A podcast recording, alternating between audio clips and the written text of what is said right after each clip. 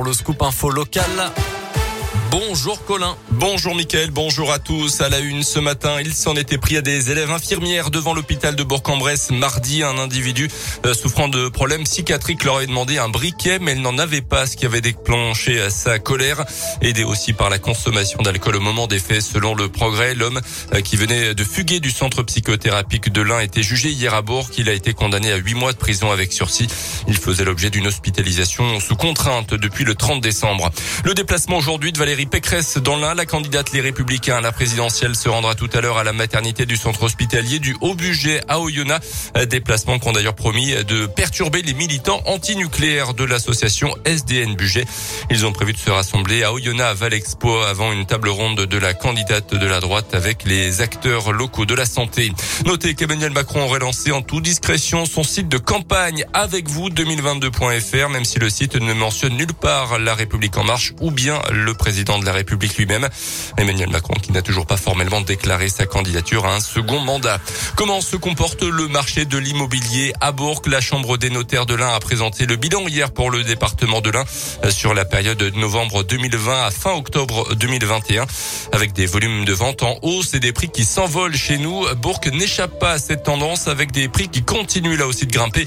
Stéphane Vieillet, notaire à Bourg-en-Bresse. À Bourg-en-Bresse, euh, on a une augmentation euh, cette année assez significative de plus de 10%, alors qu'elle était d'environ 3% l'année dernière. Et sur l'ensemble des villes de préfecture euh, environnantes, on a avec Valence, qui semble être une commune un peu comparable à Bourg-en-Bresse, l'augmentation la plus importante. Et des augmentations des prix qui, de temps en temps, bouleversent les repères des professionnels. À titre personnel, très humblement, il m'est arrivé d'avoir du mal à anticiper et à l'épreuve du marché. Certains biens se sont vendus plusieurs dizaines de milliers d'euros au-delà de ce que j'avais pu estimer moi-même.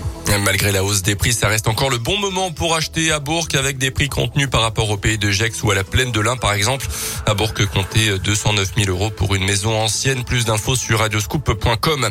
En bref, c'est manif pour les emplois, les salaires et le coût de la vie. Hier, journée de grève interprofessionnelle qui a regroupé des éducateurs spécialisés, des professionnels de santé, des profs, des cheminots.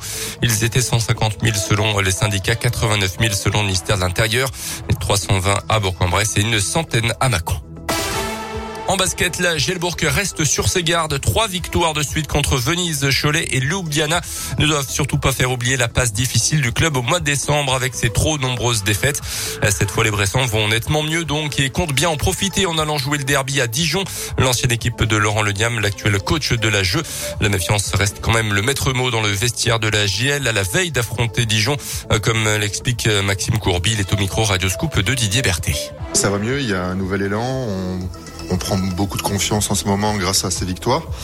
Euh, après, on, on reste tout le temps euh, vigilant parce que voilà, on a, on a enduré tellement d'épreuves qu'on veut pas y retomber.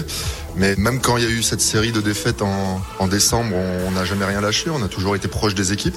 Et on espère que c'est du passé et on se concentre vraiment sur ce match de Dijon qui, qui va être un vrai test parce que c'est une très belle équipe et euh, ça reste un, un, rival de taille et que c'est un, un, derby. Donc euh, c'est un match très spécial pour tout le monde et on compte bien le gagner.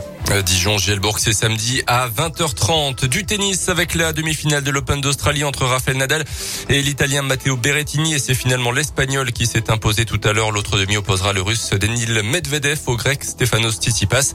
Et puis du hand avec les demi-finales de l'Euro, la France affronte la Suède à 20h30.